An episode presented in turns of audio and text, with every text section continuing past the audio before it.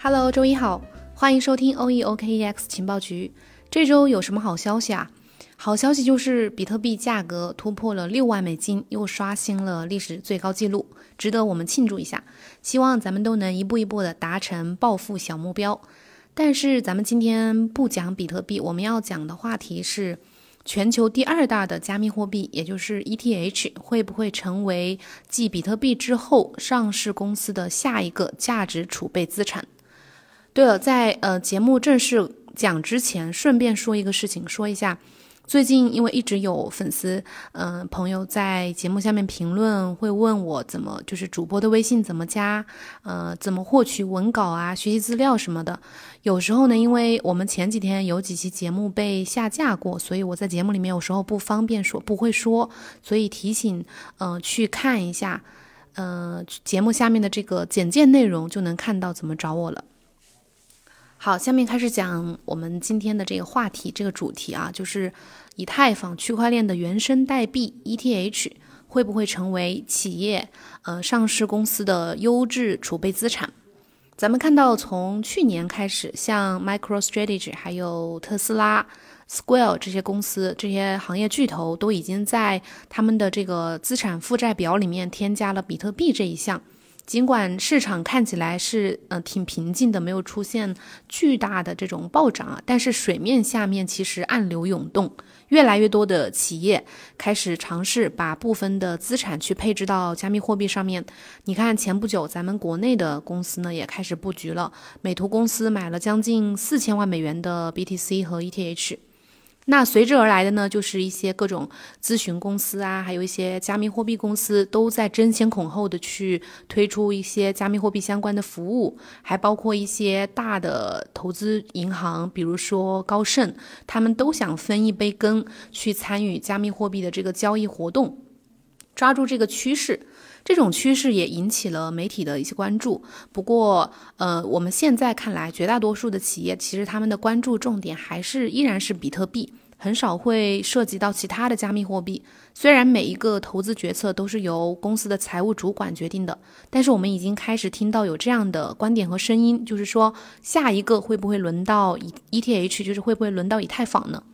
为了回答这个问题呢，我们首先来看一下企业为什么会在自己的这个资产负债表上面去加比特币这一项，就是为什么会把比特币纳入到他们的资产负债表当中，主要有以下几个方面的原因。第一点呢，就是比特币它的风险回报是不对称的。第二点就是企业他们未来至上的这个战略，呃，是会看好这种科技方向啊，就是这种技术方向的呃这种东西这种概念，比如说区块链和比特币。第三个方面的原因就是他们准准备接受把比特币作为这种支付手段。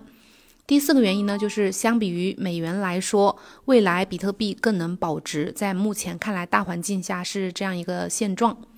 最后一点其实非常重要，因为，呃，公司他们的财务职能就是主要，他们的主要作用就是去，嗯，保证这个资产保值，而比特币的价值主张就是价值存储这个这一点，最先是被他们注意到了。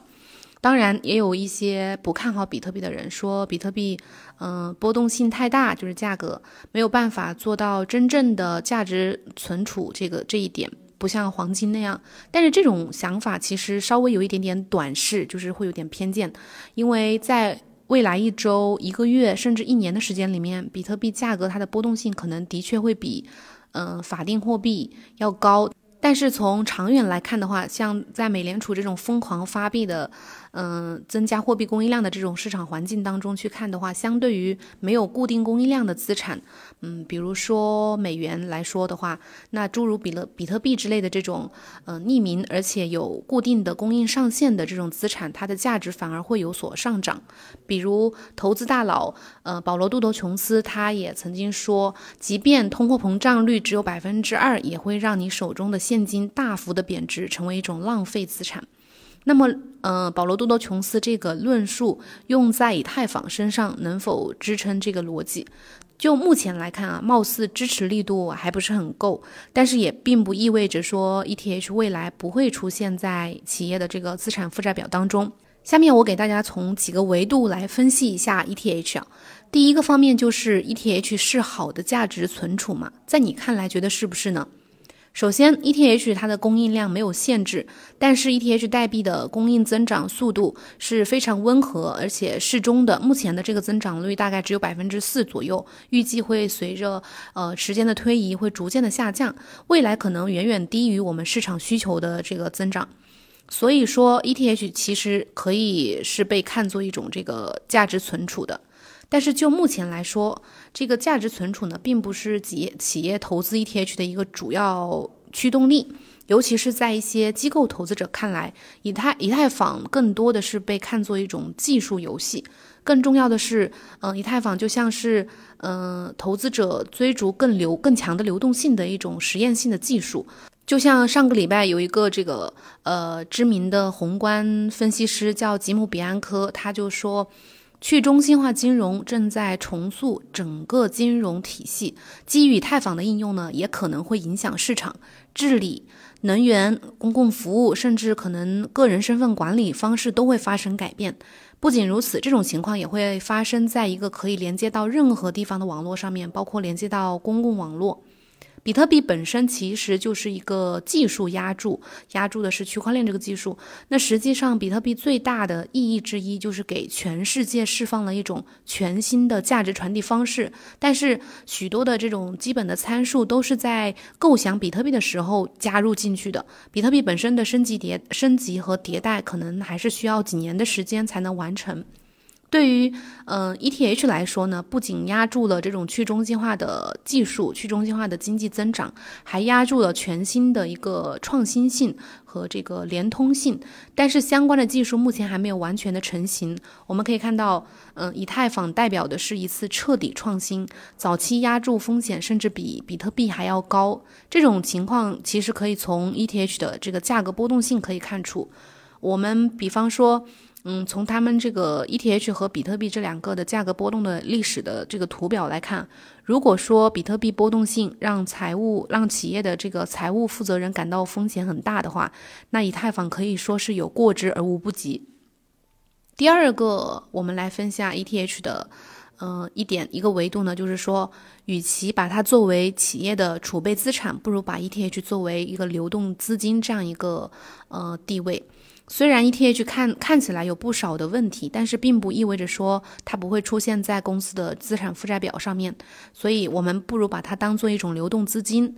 因为以太坊区块链上部署的所有的应用程序呢，都需要 ETH 来支持，来去使用。ETH 既可以作为一种流动资金，又可以作为交易费用，就是我们所说的 gas 费。对于企业来说，如果希望使用以太坊平台去处理他们的内部流程，比如说抵押品分配啊，或者说呃优化收益啊、合约管理啊等等这些方面，呃，包括去向提供呃向客户提供服务，比如说去借贷、保险等等之类的，那么他们就必须持有 ETH 这个代币。今年年初的时候，芝商所推出了以太坊期货合约，然后这个举动呢，就呃让很多人会觉得这一点会推动企业去推动更多的企业去持有去买 ETH，呃，并且会作为这个降低波动性风险的一种工具。随着 ETH 的期权越来越成熟的话，以太坊呃也可能会进一步的为企业去提供风险管理的支持。但实际上已经有企业开始积累 ETH，并且比把它作为这个流动流动性的资金了。比如我们前面一开始提到的美图公司，美图公司已经在香港证交所呃上市了。今年三月五号，也就是这个月月初，他们在二级公开的市场交易当中购买了一点五万个 ETH 和三百七十九点一二枚的比特币。这两种加密货币的总对价分别是，呃，两千两百一十万美元和一千七百九十万美元。也就是说，他们呃分别买了两千两百多万美元的 ETH 和一千七百多万美元的比特币。这个购买的举动呢，是根据他们董事会先前的一个呃加密货币投资计划去进行的。这些资金的来源呢，是他们公司现有的这个现金储备，但并不是他们公司首次 IPO 募集剩下的那些钱。美图的这个董事会认为呢，加密货币具有足够的升值空间，并且在这个时候通过把部分的现金储备去分配到加密货币上面，可以用作资金管理当中分散持有现金的这个风险。虽然目前处于早期发展阶段，除了加密行业之外，集成以太坊应用程序的企业数量还不算很多，但是有迹象表明呢，越来越多的企业开始对以太坊产生兴趣。比如说三月三号的时候，呃，全球第二大的保险中介公司 AON 这个公司，他们进军了 DeFi 行业。嗯，也就是去中心化金融这个行业，目前他们公司已经和呃保险技术平台 Names 启动了试点项目，去为这个加密货币的投资者持有人提供去中心化的保险服务，来抵御一些黑客啊，或者说病毒软件给他们带来的损失。